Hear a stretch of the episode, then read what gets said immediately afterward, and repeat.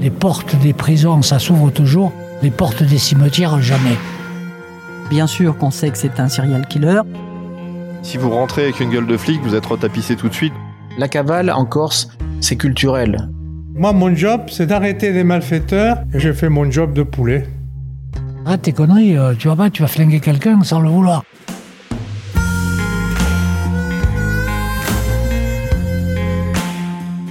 On dit d'eux qu'ils sentent la poudre, qu'ils partent tôt et qu'ils rentrent tard. On dit d'elles qu'elles ont de la poigne, qu'elles sont déterminées et qu'elles ne lâchent jamais. Ils et elles sont CRS, agents du renseignement intérieur, enquêteurs, baqueux, nuiteux, en sécurité publique, en unité d'intervention, dans les aéroports ou encore en ambassade. En un mot, ils et elles sont flics. Flics de la République, flics par conviction, flics de devoir. Les flics ne laissent personne indifférent. Parfois controversés, renfermés ou même détestés, ils sont aussi avenants, attachants, voire captivants. Dans ce podcast, vous entendrez des récits hors normes de femmes et d'hommes de passion pour qui être flic, c'est avant tout un état d'esprit. Leur vie n'a rien d'ordinaire et ils vous la racontent dans Flick Stories. Pour ce premier épisode, Jean-Louis Fiamingui est notre invité.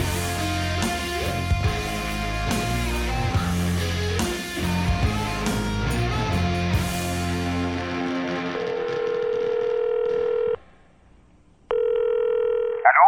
Oui, Jean-Louis, vous êtes déjà arrivé Oui, je suis à l'intérieur, je bois un café euh, et je vous attends. Ben, on, on vous rejoint tout de suite, on arrive. D'accord, merci, à tout de suite. Jean-Louis Fiamingui, euh, bonjour. Bonjour. Vous êtes arrivé avant nous. C'est une déformation professionnelle quand on est policier d'arriver en avance? Oui, je pense que c'est une déformation professionnelle qui est due surtout euh, pour, pour travailler dans ces métiers, etc. Je, je pense qu'il faut prendre toujours le temps lorsqu'on le peut, parce qu'on vit toujours dans l'urgence. Donc euh, après, on peut plus refaire ce qu'on a fait. Donc en effet, je viens toujours un peu à l'avance. C'est la normalité. Un petit repérage euh, policier s'impose en fait. Pas repérage, mais disons que c'est une habitude. Ici, on est dans le, bistrot Le Soleil d'Or. On est sur le boulevard du Palais euh, à Paris. On est euh, à deux pas du Palais de Justice, enfin même l'ancien Palais de Justice. On est à côté de la préfecture de police de Paris. Et surtout, on est à côté du mythique 36 quai des Orfèvres euh, où on va se rendre dans un instant. Il représente quoi ce bistrot pour vous? Bah, vous parlez de, mythique, il y a le mythique 36 et puis le mythique Soleil d'Or, parce que je crois qu'ici se retrouvaient ou se retrouvent toujours, je, pense, puisqu'il y a les gens de la BRI, tous les policiers qui travaillaient au sein du 36 et notamment les, les policiers du, du flagrant délit. Parce que, encore une fois, durant toute ma carrière, l'école du flag, euh, c'est important et donc se retrouver ici, policiers et magistrats, à l'époque où on se parlait avec les magistrats. Vous direz qu'il y a une culture du bistrot chez les flics? Oui, énorme culture du bistrot parce que bon, euh, le bistrot c'est la vie, c'est là où on aime se retrouver entre nous. Et même dans le travail, euh, ça commençait par le bistrot. On allait, lorsqu'on partait sur une opération, on avait rendez-vous de très tôt, à 5h30, 6h, dans ce qu'on appelait les bistrots des boulots. Parce qu'on on se retrouvait donc à 500 mètres de nos cibles, etc. Et donc on se retrouvait pour prendre le premier café. Et les troisièmes mi-temps, c'était aussi au bistrot? Les troisièmes mi-temps étaient au bistrot et la deuxième mi-temps, euh, puisqu'on travaillait à la brigade anti-gang et la brigade de répression du banditisme, les bistrots étaient des cibles pour nous parce qu'à une certaine époque, les voyous, les malfaisants se retrouvaient dans des bistrots par rapport à des spécialités. Et donc pour nous, le bistrot fait partie de notre vie de flic. Dans ces podcasts, euh, le principe, c'est de revenir sur la vie, la carrière des personnes euh, interrogées. Et donc vous, Jean-Luc Fiamengui, vous êtes né en 1950. Vous avez grandi entre le Maroc, l'Allemagne, la France, au gré des affectations de votre père qui est militaire. Et euh, je crois qu'au fond, rien ne vous prédestinait à devenir policier. Vous êtes devenu policier presque par hasard, en réalité. Oui, euh, autant certains, euh, et je m'en étonne toujours, euh, parlent de vocation, vocation dentiste parce que papa était dentiste, vocation militaire. Mais c'est vrai que mon père aurait voulu que je fasse Saint-Cyr comme mon frère, Saint-Cyr militaire. Mais bon, je n'étais pas dans cet état d'esprit. Et c'est vrai que je suis rentré un peu par hasard dans le domaine policier. Mais comment vous devenez policier? Policier, je ne le deviens pas parce que j'étais plutôt attiré par les métiers de, du visionnage, de la caméra, reporter de guerre. Vous vouliez être journaliste, en fait. oui, voilà, c'est ça. Je voulais être journaliste. Comme euh, à cette époque, l'ORTF recrutait des preneurs de son, j'ai vite euh, suivi une formation pour être preneur de son que j'ai réussi. J'ai passé un concours pour entrer à l'ORTF. Je ne sais pas si j'ai réussi ce concours parce qu'entre-temps, j'ai croisé dans le métro par hasard un policier qui était un jeune que je connaissais, euh, nous étions en fac à Strasbourg, et qui m'a dit, mais vi- vite, on- la police recrute, enquêteur contractuel, et c'est comme ça que je suis rentré. Donc en fait, cet ami, aujourd'hui, il sait peut-être pas, ou il sait, je sais pas, si, qu'il est responsable euh, quelque part de votre trajectoire dans la police. Oui, tout à fait. Sans Et- lui, vous ne serez pas devenu flic. Sûrement. Et c'est pour ça que je dis toujours, soyez ouverts à toutes sortes de propositions, parce que justement, le hasard fait bien les choses. Le 36 quai des Orfèvres, c'est le temple de la police judiciaire euh, parisienne. Et au sein du 36 quai des Orfèvres, il y a une brigade de répression du banditisme, la fameuse BRB, qui est chargée de lutter contre la délinquance de rue. Et vous, Jean-Luc Fiamenghi, vous commencez votre carrière au sein de cette BRB. euh, et la tradition veut que on donne des surnoms aux nouveaux venus. Et vous, euh, vos surnoms, ce sont euh, Fiam, euh, qui est le diminutif de votre nom, Fiamenghi, mais aussi Boucle d'Or ou Bébel. Pourquoi est-ce qu'on vous a donné ces surnoms? Bon, j'ai- vieilli, donc, mais c'est vrai que bon, euh, apparemment, euh, quand j'étais jeune, je ressemblais beaucoup à Belmondo. Je ne sais pas si c'est vrai.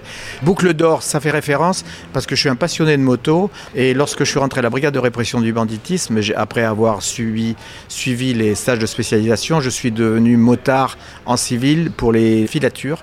Et donc, euh, c'était l'époque où on pouvait se passer de certains casques, etc. J'avais les cheveux longs à cette époque, ça fait sourire maintenant, et on m'appelait boucle d'or parce que j'avais toujours les cheveux au vent. Voilà. Donc c'était ça votre surnom Boucle d'or. Et quand vous faites vos premiers pas à la brigade de répression du banditisme, donc à la fameuse BRB, vous êtes chargé de repérer les pickpockets dans le métro parisien. Est-ce que c'est là que vous avez euh, acquis ce qu'on appelle euh, l'instinct du flic? Bon, alors l'instinct du flic, je pense qu'on le ressent, on on est fait pour certaines missions, etc. J'ai appris à travailler, à, à lever euh, par l'attitude, par le comportement, etc. J'allais me former, euh, parce qu'il y avait un, un personnage célèbre, un policier célèbre, qui s'appelait François Abjan, qui était à la tire. Et donc j'allais, euh, en, dehors de mes heures de la brigade de répression du banditisme, j'allais me former avec eux, parce que j'adorais ça, c'était très physique. Mais qu'est-ce que ça vous a appris justement de, de traquer les, les pickpockets dans le métro? Je pense que lorsque on arrive tout jeune, c'était l'époque où nous avions des référents et ces référents nous apprenaient les techniques. Et ces techniques, justement, c'était par des, des études de- du comportemental où on arrivait à lever, ce qu'on appelait lever dans le, dans le jargon policier, à lever nos cibles qui étaient ou des pickpockets ou des, des frotteurs, etc. Mais disons que c'était difficile et donc grâce à nos anciens, on a pu euh, évoluer dans ces techniques. Et ça pour vous c'était formateur? Ah ben c'était très formateur. Euh, c'est moi j'adorais ces moments et en plus euh, les pickpockets ce qu'on oublie c'est que c'était très physique parce que les les gars que l'on interpellait euh, refusaient de se faire interpeller et donc c'était très physique. euh, ça, ça veut dire ça allait au contact oui, ça allait ouais. au contact très facilement, mais sans emploi de l'arme. Je, tr- je trouve que c'était très bien parce que justement, l'arme, on s'en servait pas. Oui, c'était vraiment du saut dessus. ah, c'est du saut dessus, oui, bien sûr. Jean-Louis Fiamenghi, on a terminé notre café. On va se rendre au 36 quai des Orfèvres, si vous en êtes euh, d'accord, et euh, on va prolonger l'interview là-bas. Je vous suis. Vous n'êtes pas une cible, mais je vous suis au 36. Allez, c'est parti. Donc là, on est sur les quais qui nous séparent du Soleil d'Or au 36 quai des Orfèvres. On a parlé de la BRB où vous faites vos débuts euh, en 1972, mais euh, au 36 quai des Orfèvres, il y a une autre brigade qui est très célèbre, c'est la brigade de recherche et d'intervention, la BRI, qui est aussi surnommée l'anti-gang. Vous rejoignez euh, la BRI en 1974, vous avez 24 ans, et euh, je crois savoir que votre arrivée à la BRI est presque le fruit du hasard. Vous allez ouvrir un compte en banque à la Société Générale dans euh, l'agence des buts Chaumont dans le 19e arrondissement de Paris. Et là, vous êtes euh, témoin d'un braquage. Euh, Qu'est-ce qui s'est passé exactement? En 1972, j'étais donc un provincial et je n'avais pas de compte en banque. Donc il a fallu que j'ouvre un compte en banque pas loin de ma tante qui me logeait, qui m'hébergeait. Et le jour où je vais ouvrir ce compte en banque, en effet, la banque est braquée. Je suis seul au comptoir et donc on est braqué par trois individus. Je suis à la brigade de répression du banditisme et le hasard veut que les fameux inspecteurs de la BRI, parce que pour nous c'était la brigade anti-gang, c'était important, euh, viennent me voir en me disant est-ce que je les reconnaîtrais, etc. Et ils m'ont invité à participer à leur euh, planque. Donc euh, pour moi c'était le début de ma rencontre avec les gens de la Vous BRI. avez participé euh, aussi à leur interpellation? J'étais présent à l'interpellation. C'est là que vous nouez un premier contact avec euh, les gens de la BRI. quoi. Oui, mais on, on se voyait souvent. Beaucoup de fonctionnaires de la BRI venaient de la BRB. On vivait tous ensemble, hein, même si les boulots étaient différents. À la BRI, justement, vous êtes sous les ordres du légendaire commissaire Broussard. Ça ressemble à quoi la vie d'un flic des années euh, 70 à la BRI Ben, nous sommes dans les années 70, il y a des chocs de culture. Il y a une génération qui part, euh, qui était plus du policier, euh, costume, cravate, euh, chaînette, etc. Et donc nous, on arrive très jeunes. euh, Blouson en cuir. Pattes d'éléphant, cheveux longs, etc., idées courtes. Et donc, il est évident qu'il y avait ce choc. Mais ce qui est plus intéressant, c'est qu'à cette époque, on, on avait des anciens qui nous apprenaient le métier. Et aujourd'hui, je trouve que cet apprentissage, cette formation n'est plus de fait. Mais quand on est au 36, comme on dit, au 36 quai des Orfèvres, à l'anti-gang, à la BRI, on évolue euh, dans des groupes. On est en groupe et euh, à la tête de chaque groupe, il y a un chef de groupe. Est-ce que vous pouvez nous parler un peu, nous raconter ce que c'est que cette culture de groupe au 36 Quai des Orfèvres? On parle de culture de groupe, mais c'est surtout culture de meute, hein, parce que je vivais plus d'ailleurs au 36 à la BRB qu'à la BRI avec mes, collègues. Et donc c'est vrai que le chef était important parce que le chef était euh, celui qui, donnait euh, l'axe de travail, qui nous dirigeait, qui nous corrigeait, qui nous formait. Donc tout ça faisait partie de cette culture euh, du policier que j'ai connue au 36 Quai des Orfèvres. En fait, le groupe, c'est un peu votre famille. quoi. Vous êtes, Oui, vous on êtes a- on a- ensemble du matin ah, au soir, C'est ma vous planquez ensemble. C'est ma famille, ensemble. même si euh, je n'étais pas marié au tout début, mais quand j'étais à la Berry, je, je me suis marié. Et nos femmes, euh, comme les femmes de marins, savent très bien qu'on vit beaucoup avec les policiers. Oui, vous êtes euh, tout le temps tous ensemble. C'est un peu ça. oui, le- oui, première, deuxième, troisième mi-temps. C'est ce qui fait d'ailleurs qu'on se connaît très bien. Et c'était l'époque où les psychologues n'existaient pas dans la police. Et on savait très bien lorsque certains collègues allaient plus ou moins bien au vu de certaines affaires familiales, etc. Donc euh, ça aussi, c'était important. On vivait vraiment Vous ensemble. preniez tous soin les uns des autres. Oui, oui, oui, euh, tout à fait. Ouais, permanence. ouais, tout à fait. Alors là, on arrive euh, à l'entrée du 36 quai des Orfèvres, qui est maintenant euh, en travaux, et euh, on est quasiment au niveau de la grille. Et alors à l'époque, il n'y avait pas de grille, on, rentrait, euh, on rentrait presque comme ça dans le, dans le 36. Il n'y avait rien du tout. Il y avait une guérite euh, juste avant l'entrée du 36. Il n'y avait aucune grille. On mettait nos véhicules de filature et de planque euh, dans ce petit parking et on rentrait librement d'ailleurs au 36 quai des Orfèvres. Il y avait les policiers qui étaient en faction, nous connaissaient puisque c'est des policiers d'habitude et donc il n'y avait pas tous ces problèmes de badge, de- d'accès, de contrôle d'accès, etc. Oui, c'était un lieu euh, très très ouvert. Ah, Bah, très euh, ouvert. Bonjour, le chef de la ces quatre personnes sont avec moi, ils viennent à la BRI.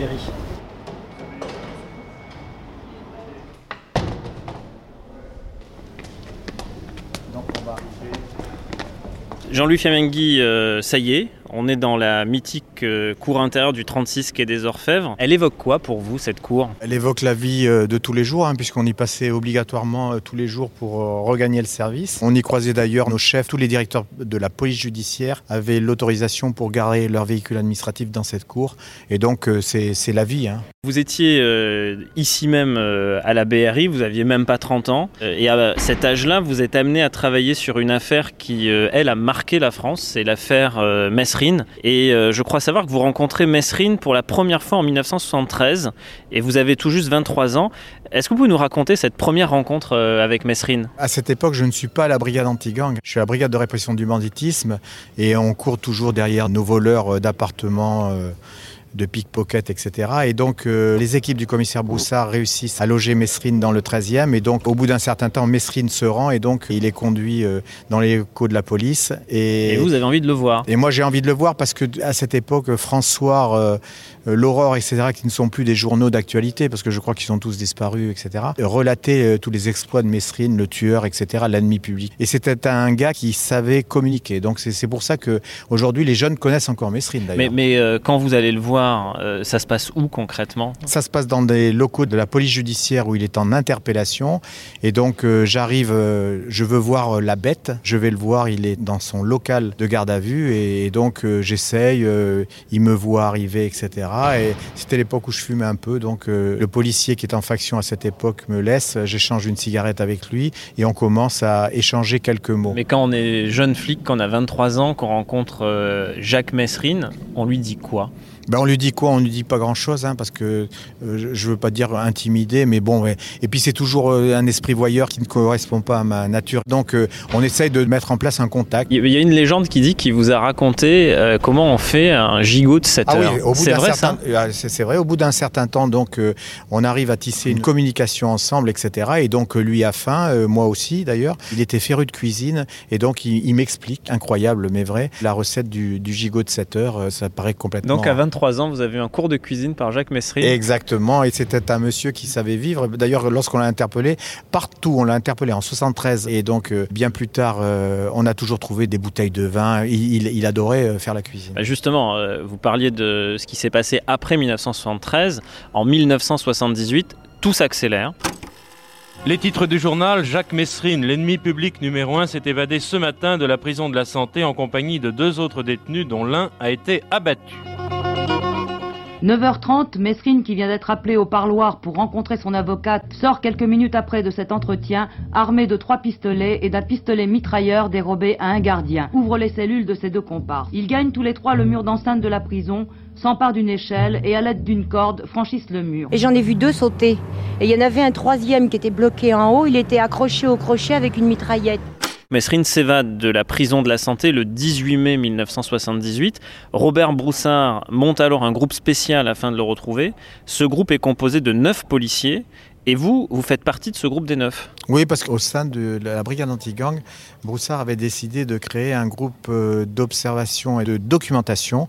Et donc nous avions pour mission de commencer à travailler sur les dossiers euh, pour les passer ensuite euh, et travailler en renfort sur les équipes de la brigade anti-gang. Et, et, comment ça se passe, les opérations de surveillance de, de Mesrine dans ces années 78-79 Tout le monde voyait Mesrine dans les boîtes de nuit, dans les restaurants, dans le métro. Donc on courait partout, on surveillait des lieux où on ne voyait jamais Mesrine. Et donc c'était un peu la course à jusqu'au jour où on a eu ce tuyau euh, amené par, euh, je crois, des policiers de la brigade du proxénétisme ou de, de l'Office central de répression du banditisme, je ne me rappelle plus très bien, où on nous a identifié le complice de Mesrine, Charlie Boer. On a cherché à le localiser. Et c'est Christian Lambert euh, chez nous, puisqu'on avait la, la, voiture de Gindra, la, la, compagne de Charlie Boer. Et c'est Christian Lambert qui fait une recherche au PV, qui a duré pas mal de jours, et qui localise la voiture près de la gare Saint-Lazare. Cette voiture avait pris une prune, en fait, c'est ça Tout à fait, ouais. tout à et, fait. Et donc il arrive à remonter la piste de la voiture en La piste de la voiture, ouais, tout tous à fait. les PV. Euh, ah ouais, le service ouais. les a épluchés pour lui. Et, et donc, euh, on a réussi à localiser la voiture derrière l'église de la Trinité. Et dès l'instant où on a eu la voiture, après, on a, on, on a à surveiller. Jusqu'à ce fameux 2 novembre 1979, Mesrine est neutralisé porte de Clignancourt. 15h15, place de la porte de Clignancourt à Paris, Jacques Mesrine, l'ennemi public numéro 1, est abattu par la police au volant de sa voiture. Alors qu'il s'apprêtait à quitter Paris pour partir en week-end, Jacques Mesrine est tombé dans une véritable embuscade. La BMW 520 gris brun métallisé de Mesrine est arrêtée au rond-point. C'est alors que se place devant lui un camion de 3 tonnes bâché. Dans ce camion, il y a des policiers. Une trentaine d'hommes environ ont ouvert le feu. La BMW de Mesrine a été criblée de balles. Il n'a pas eu le temps de se servir des deux grenades qu'il avait glissées sous son siège.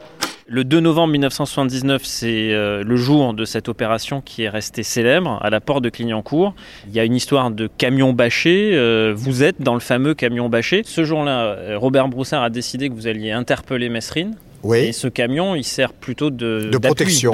D'appui protection. Et vous et êtes dans le camion. Moi, je me retrouve donc avec trois autres collègues et Christian Lambert euh, dans ce camion. Et Christian Lambert conduit le camion Et Christian Lambert est à la conduite du camion et nous, nous sommes dans, dans ce camion derrière. Et donc ce camion qui devait rester en retrait de l'opération d'arrestation de Mesrine va se retrouver au contact direct de sa voiture. Et comment ça se passe? Comment ça bah, se ça... fait qu'à un moment donné, ce camion se retrouve euh, collé à la voiture de Mesrine Déjà, on avait tenté de l'interpeller euh, deux jours avant. Il est allé faire un tour dans des boîtes de nuit avec euh, son copain Charlie Boer. On n'avait pas réussi à l'interpeller. Et, et, donc ce, ce, le matin, donc à 6 h du matin, tout le monde est, est en surveillance filature et on voit donc Sylvia Jean-Jacques sortir. Donc ça, c'est la compagne de Mesrine. De Mesrine. Et ensuite, Mesrine euh, sortir. Et pour la première fois, on voit le véhicule de Mesrine qu'on n'avait pas identifié jusqu'à présent, un véhicule BMW 525. Et donc, il monte. Et le dispositif est un dispositif de surveillance filature classique, euh, véhicule de planque, euh, triporteur, etc. et véhicule de surveillance. Et donc, le camion était garé en, en sens unique rue du Mont-Cenis et ne, ne devait intervenir que si Mesrine remontait à pied la rue du Mont-Cenis et les fonctionnaires devaient l'interpeller à pied. Et donc nous devions couvrir et apporter un appui à ces fonctionnaires. Malheureusement, c'est parti très vite en voiture. On est garé en sens unique dans la rue du Mont-Cenis. Et Christian Lambert, mais vraiment par hasard, se retrouve donc en première place au feu de la porte de Clignancourt et donc en situation de blocage du, de derrière, la de derrière la voiture de Mesrine. Et ensuite, il y avait des véhicules qui enserraient tout le dispositif. Et pendant que l'on part, on relève la bâche, on se cache derrière cette ridelle euh, du camion. Et donc, lorsque Broussard dit on est en bonne position, etc. On l'interpelle. C'est à ce moment-là qu'on se lève qu'on met Mesrine en joue. Il y a trois fusils euh, plus un pistolet mitrailleur Uzi. Et donc euh, à ce moment-là, on regarde Mesrine parce que, encore une fois, le dispositif euh, piéton est en train d'arriver près du véhicule. Et quand Mesrine a vu un des fonctionnaires, il a tenté de se saisir de sa sacoche qui contenait armes et grenades et qu'on avait vu lorsqu'il oui, est il avait des grenades qu'il avait déjà prédégoupillées oui, avec des avec des- élastiques. tout à ouais, fait, tout à fait. De toute façon, il était sûr qu'il ne fallait pas que le dispositif prenne le moindre risque possible pour nous, policiers, et bien sûr pour euh, les prises d'otages, etc. Et donc, euh, c'est à ce moment-là qu'on a fait feu. Et, et donc c'est là que se termine cette, euh, cette opération d'arrestation de, Jacques Messrine. Euh, Jean-Louis Fiamenghi, on va se rendre maintenant dans les locaux de la BRI à proprement parler. Ces locaux, euh, à votre époque, ils étaient sous les toits. Aujourd'hui, euh, la BRI est toujours au 36 quai des Orfèvres, mais au rez-de-chaussée. Et c'est là qu'on va se rendre pour poursuivre et terminer cette interview. Tout à fait. Ce sont les seuls policiers qui sont au 36 quai des Orfèvres aujourd'hui. Là, c'est les nouveaux locaux de la BRI. Bravo, c'est beau. Avec le bouclier qui a servi le Ah soir de- du 13 novembre 2015. On est euh, dans les locaux de la, brigade de recherche et d'intervention de la préfecture de police de Paris. On est au 36 quai des Orfèvres et on est au rez-de-chaussée puisque maintenant la BRI occupe le, rez-de-chaussée. Auparavant, elle était euh, sous les toits. Et dans, euh, dans le hall d'entrée, on a les plaques commémoratives des différents policiers de la BRI qui sont morts en intervention. On évoquait vos souvenirs, les années BRI. Et en fait, ces années BRI, ce ne sont pas que des succès. Vous vivez aussi des, des coups durs. En fait, vous êtes très tôt confronté à la mort. Et je crois que dans le cas particulier de Roland Linck, euh, dont il y a une plaque commémorative ici, euh, vous étiez ensemble. Oui, tout à fait. J'étais avec lui pour cette interpellation euh, dans le 14e, où donc il est mort tué par balle. Il y a aussi la photo de Christian Caron, Kiki Caron, qui était vraiment un ami. hein. On habitait pas très loin, j'ai connu toute la famille grandir, etc. Gégé Marley, c'était mon chef de groupe, qui est mort euh, en revenant d'une formation à Canécluse, etc.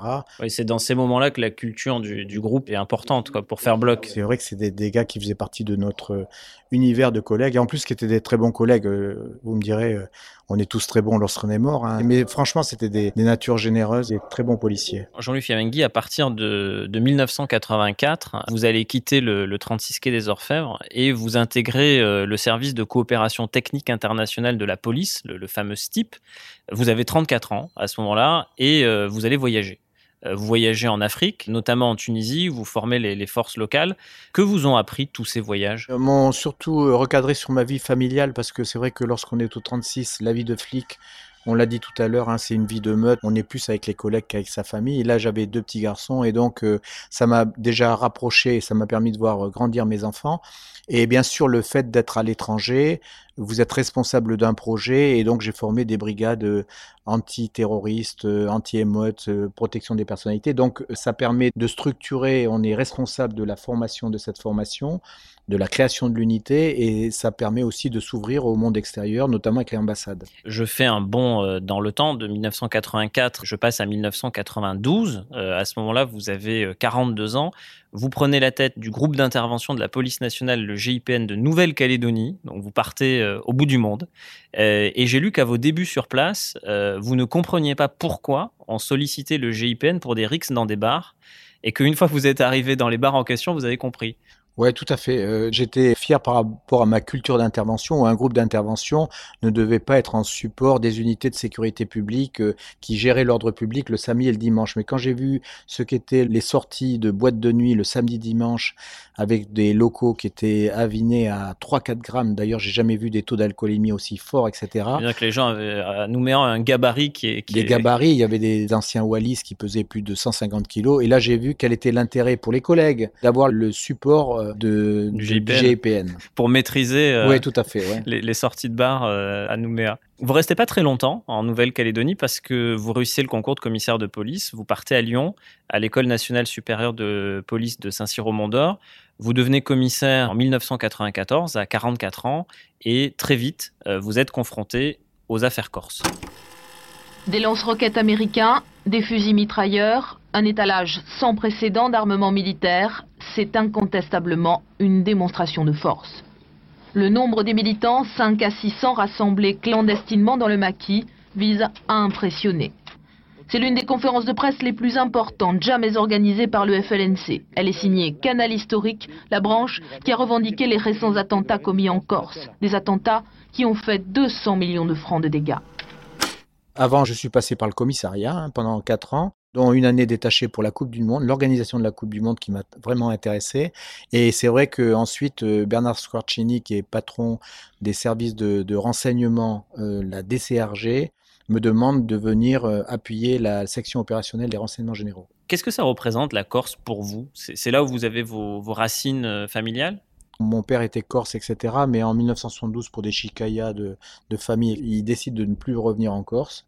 Et donc, vous, vous n'y allez, euh, vous n'y allez moi, plus je, non plus Je prends les affaires de mon père, comme on dit chez nous. Et donc, je ne reviens en Corse que chez des amis, etc., mais plus euh, au village. euh. Et, et en 1998, donc vous rejoignez la, la section opérationnelle de recherche et de surveillance, la SORCE, donc qui dépend de la direction centrale des renseignements généraux, et vous travaillez principalement sur le tourisme corse. Donc vous retournez en Corse, mais dans un cadre professionnel. Ça change quelque chose, ce retour en Corse? Plus dans un cadre familial, mais dans un cadre professionnel? Oui, parce que j'aime j'aime bien les, les caractères là-bas, même si euh, de, de temps en temps il y a des exagérations.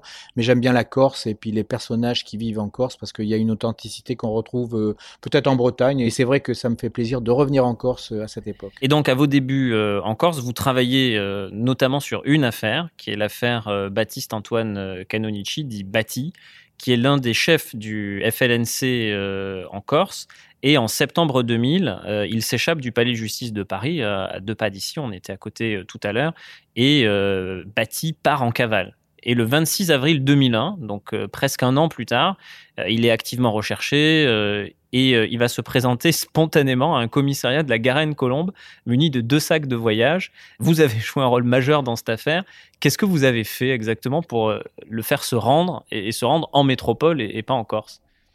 Bah, disons que comme on travaillait sur le terrorisme corse, euh, on avait interpellé les auteurs d'attentats à Porto Vecchio et un des auteurs de l'attentat avait été assassiné euh, par euh, des personnes qui étaient dans la mouvance nationaliste et dont Batti Canonici, euh, on nous disait, avait joué un rôle central puisqu'il était le patron du canal historique en Corse du Sud. Et donc on l'a cherché, on l'a jamais trouvé bien sûr, et par hasard, une de mes connaissances corse m'a dit que Batti Canonici, on pouvait l'approcher, etc. Et donc, j'ai voulu faire à peu près ce qui s'était passé pour l'affaire Colonna, c'est-à-dire euh, Vous êtes allé au contact. dans l'environnement, lui Ouais. dire à quoi ça sert. De toute façon, on, on te retrouvera toujours. Donc, c'est pas la peine de, de perdre du temps en cavale. Et quand vous dites dans l'environnement, vous êtes allé voir ses proches, sa Voilà, famille c'est ça, euh, les proches et notamment ses proches copains, euh, plus que sa famille. Au bout de 3-4 rendez-vous dans les maquis avec, je vous passe les changements de véhicule, euh, la tête cagoulée, etc., je me suis retrouvé face à Batti Canonici. Dans, dans la montagne en Corse Dans la montagne, euh, très loin d'ailleurs d'où on pensait qu'il y était. Mais là, comment vous arrivez à le convaincre de se rendre? Alors, Il est en comment cavale j'arrive? depuis des mois euh, et vous lui dites bon, allez, maintenant il faut, il faut se non, mais très simplement, je lui dis, mais qu'est-ce que tu veux exactement? La cavale en Corse, c'est culturel. Et lorsqu'on est en cavale, on rend des services et on reste toujours dans le milieu du nationalisme, etc. Donc je lui ai dit, euh, ça sert à rien ta cavale, dis-moi ce que tu veux et je, vois avec le, juge d'instruction. Et le juge d'instruction, qui était Monsieur Ricard à cette époque, m'a dit, bon, il n'est pas très accroché sur le flingage de Difenzo, donc l'assassinat de Difenzo, il peut prendre bien sûr plusieurs mois ou années de prison, mais franchement, on peut négocier certaines choses. Et donc, euh, j'ai réussi à avoir ce deal, parole d'homme, et donc il a réussi à... Et donc vous le ramenez en métropole. On le ramène en, en faisant attention de ne pas se faire interpeller par les policiers locaux qui le recherchaient, etc. Et donc j'avais un ami, un ancien ami de la brigade de répression du banditisme qui était au commissariat de la Garenne-Colombe. Et je l'appelle et je lui dis, bon, il va se rendre spontanément au commissariat, tu vas l'accueillir, etc. Avant, on s'était tous retrouvés pour faire le dernier bon gueuleton. Donc vous avez, vous avez fait un resto juste Oui, avant. parce que j'avais ma copine qui avait un restaurant pas très loin. Et donc, euh, on a pu tous manger ensemble et Batti Canonici, donc, euh, a regagné le commissariat de la Garenne. Et donc il arrive avec ses deux sacs de sport Tout à et, fait. et il se constitue prisonnier. Voilà, il se constitue prisonnier. L'histoire du nationalisme corse euh, de la fin des années 90, c'est aussi euh, l'assassinat du préfet euh, Claude Erignac. Le ministre de l'Intérieur, Jean-Pierre Chevènement, a tenu aujourd'hui des propos très directs devant les sénateurs quant à sa résolution de voir aboutir l'enquête sur le meurtre du préfet Claude Erignac. Jean-Pierre Chevènement. Ce qui est important aujourd'hui, c'est que les bouches s'ouvrent. Je l'ai déjà dit, je le répète. Quiconque sait quelque chose et se tait est complice. Et ma conviction, c'est que les assassins seront arrêtés. Ma conviction est que ils seront arrêtés, ils seront jugés et ils seront châtiés comme ils le méritent, c'est-à-dire, je l'espère, sans pitié. Soupçonné d'être l'assassin du préfet Erignac, Yvan Colonna euh, prend la fuite en 1999 et reste introuvable. En 2002, Nicolas Sarkozy, qui est ministre de l'Intérieur, désigne le RAID comme euh, l'unité en charge de retrouver Yvan Colonna. À cette époque, vous êtes, Jean-Luc Fiamenghi, numéro 2 du RAID. Et euh, c'est parce que vous connaissez bien la Corse qu'on vous demande au RAID de vous occuper de cette affaire Colonna? C'est à la fois plus simple et plus compliqué.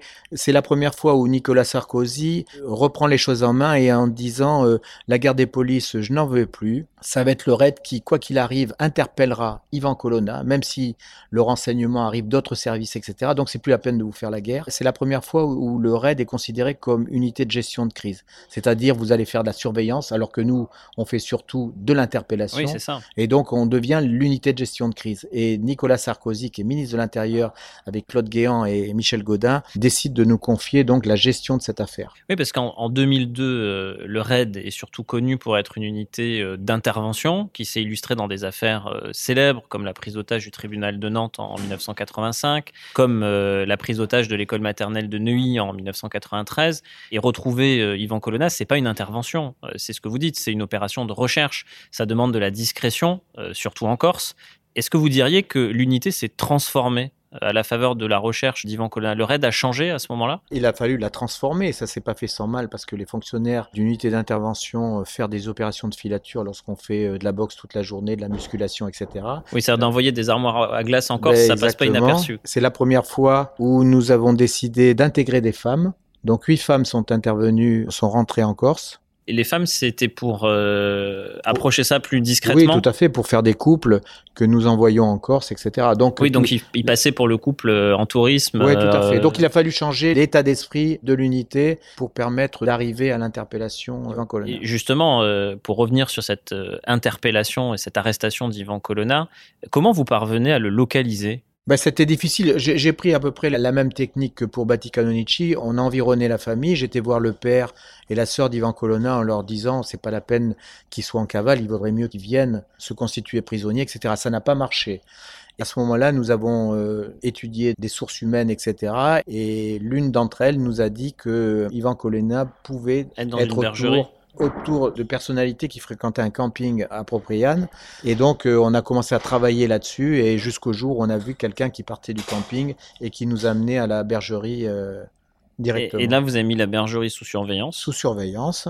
Jusqu'au jour de l'arrestation. Et comment vous décidez euh, du bon moment? Comment, quand on met une bergerie sous surveillance, on sait qu'il y a Yvan Colonna à l'intérieur on, décide que euh, c'est le jour de l'interpellation. Nous avions euh, donc environné euh, les alentours de la bergerie et dès l'instant où nous avons la photo d'Ivan Colonna, la vidéo d'Ivan Colonna, nous l'avons identifié à 100%, nous décidons de l'interpeller. Et donc on fait venir tous les fonctionnaires, de, on, les fait atterrir à Bastia dans des, enfin on arrive à, monter cette opération le plus discrètement possible parce que c'est quand même difficile. Et le matin donc nous sommes en surveillance filature, nous entendons Ivan Colonna qui parle à ses chèvres, etc. Et donc donc, euh, lorsqu'il euh, sort de la bergerie, il est équipé. On ne sait pas ce qui se passe à ce moment-là il semble méfiant, etc. Et les fonctionnaires qui sont au contact mais enterrés ne peuvent pas l'interpeller tout de suite. Et il, disparaît tout de suite dans le maquis. Et là, vous dites, on l'a perdu, euh, l'occasion ne se représentera plus. Tout à fait. Il y a de la déception à Il y a d'énormes déceptions. Et puis en plus, on a une pression. Euh, il y a un monsieur Nicolas Sarkozy qui est ministre de l'Intérieur avec Claude Guéant,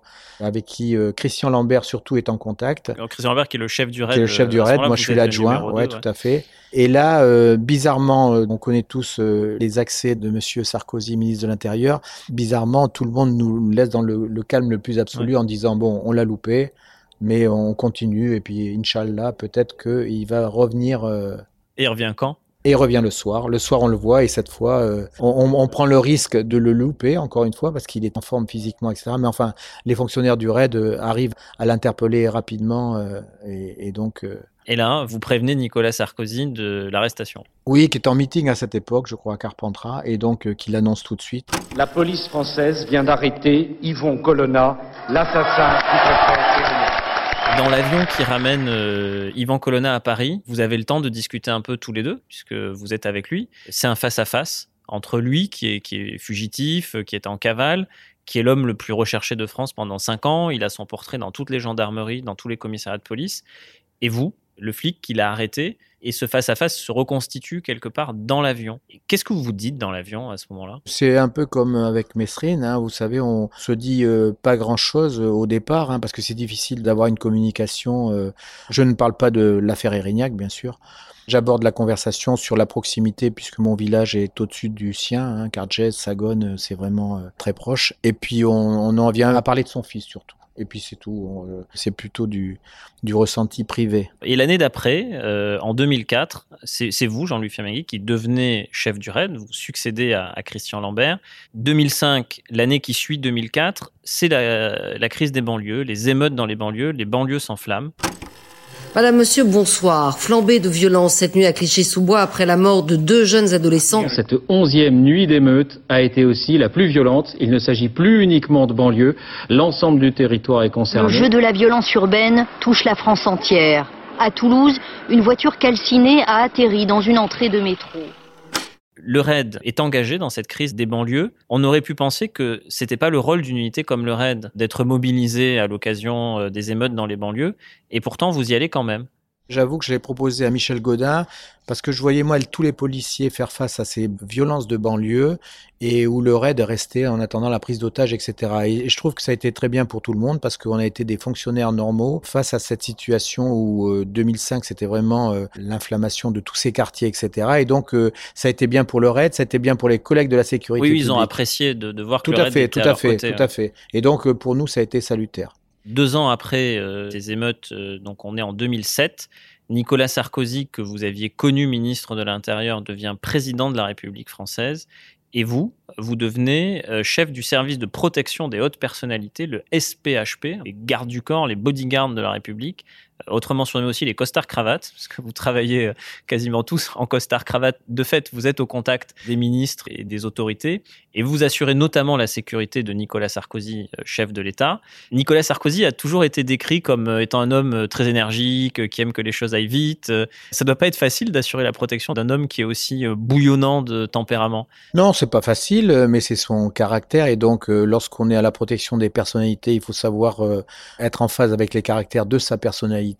Et donc, c'est vrai que lui avait des fois des accès d'humeur euh, qui, pour un service de protection, pouvaient poser problème en termes de sécurité. Je crois savoir que lors d'un déplacement à New York pour l'Assemblée générale de l'ONU, Nicolas Sarkozy s'est impatienté parce que le cortège officiel avait du retard et il a décidé de prendre un taxi tout seul dans New York sans aviser la sécurité. Et là, vous, vous devez lui courir après. Oui, c'était assez cocasse. D'ailleurs, c'était en, en pleine nuit. Le discours à l'ONU euh, a été plus court que prévu. Et bien sûr, les Américains euh, ont, ont des protocoles très particuliers où tous les convois euh, sont rangés, organisés, etc. Et donc, euh, Sarko n'a pas voulu partir euh, dans le rang protocolaire qui était le sien, etc. Et a décidé De partir de tout seul. tout seul. Et donc, euh, c'était assez cocasse de voir le président seul avec un ou deux conseillers et derrière la sécurité euh, qui essayait d'assurer une protection, etc. Et donc, euh, entre-temps, le cortège nous a retrouvés. Mais enfin, c'est assez cocasse. Donc, de- il y a un, un chauffeur de taxi new-yorkais qui Ah euh, ouais, a transporté le président de la République. Non, il a, non, il est- avant qu'il ne monte, Ah oui, vous l'avez. euh, il, il a ailé ce taxi, mais euh, entre-temps, Michel Bénard, donc le chef de sa sécurité, avait donc déplacé le cortège. Donc ça, ce sont les années euh, 2007-2010.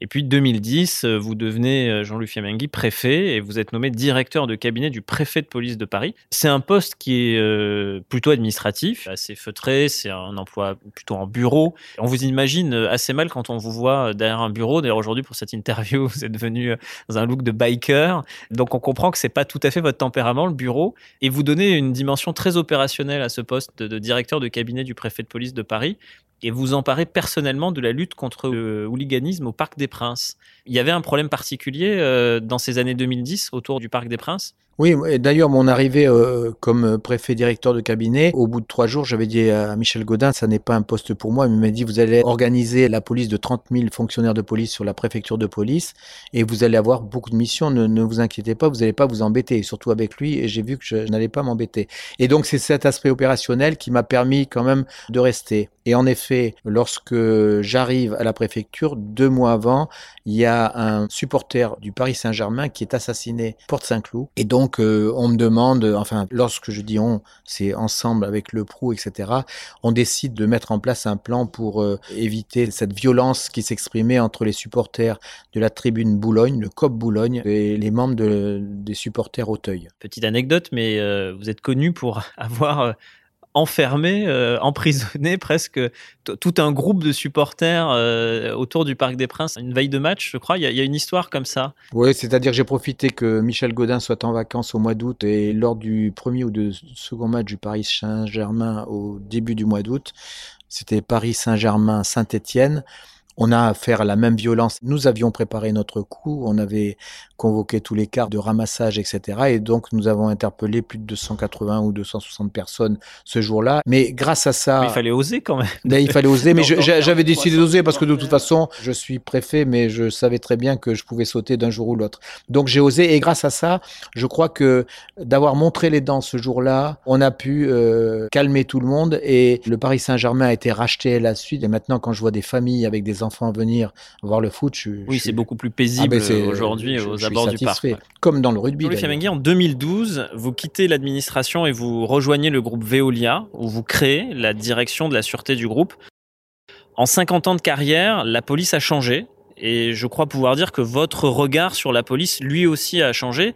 D'où ma question, en quoi la police a-t-elle le plus changé pour vous? Bon, la société a changé, donc la police, euh, c'est la société. Donc, euh, euh, qu'est-ce qui a le plus changé pour le policier? Je crois que c'est l'univers euh, autour du policier, les téléphones portables, euh, le temps. Le temps s'est accéléré parce qu'on est dans des médias rapides. hein. Et donc, c'est vrai que pour les policiers, c'est plus difficile d'intervenir aujourd'hui qu'à nos époques. 50 ans après euh, 1972, on est en 2022, on est 50 ans, un demi-siècle après votre entrée dans la police quasiment. Quel message vous aimeriez adresser aux jeunes policiers qui nous écoutent Si jamais j'avais un message, c'est surtout pour euh, se faire plaisir au quotidien euh, par rapport à des valeurs, parce que c'est ça qui manque aujourd'hui, c'est le recherche de sens, même dans le privé d'ailleurs, hein, pour les jeunes qui rentrent. Et je crois que lorsqu'on est jeune, on a besoin de sens, de valeurs. Je rentre dans la police, euh, je ne rentre pas que pour aller au raid, je rentre pour être gardien de la paix. C'est déjà ça. Et puis ensuite, euh, si jamais les circonstances le permettent, euh, j'arriverai au raid. mais sans jamais rien lâcher, je crois que c'est votre, euh, Oui, tout à fait. votre credo de, de vie. sans rien lâcher et avoir les yeux et les oreilles ouvertes parce que les trains s'arrêtent, il faut savoir monter dans les bons trains au bon moment. Merci Jean-Louis Femengui d'avoir répondu à nos questions. On va quitter ce 36 quai des Orfèvres qu'on a découvert ce matin avec vous et on vous dit à bientôt dans cette émission. C'est moi qui vous remercie. Merci d'avoir écouté Flick Stories, votre podcast consacré euh, à la culture flic. Pour ne rien manquer des prochains podcasts, vous pouvez vous abonner. Dans le prochain épisode, Ange Mancini sera notre invité. Vous pouvez nous retrouver sur toutes les plateformes d'écoute ainsi que sur le site internet et l'application mobile BFM TV. Si cet épisode vous a plu, n'hésitez pas à nous mettre une note ou à laisser un commentaire. À bientôt!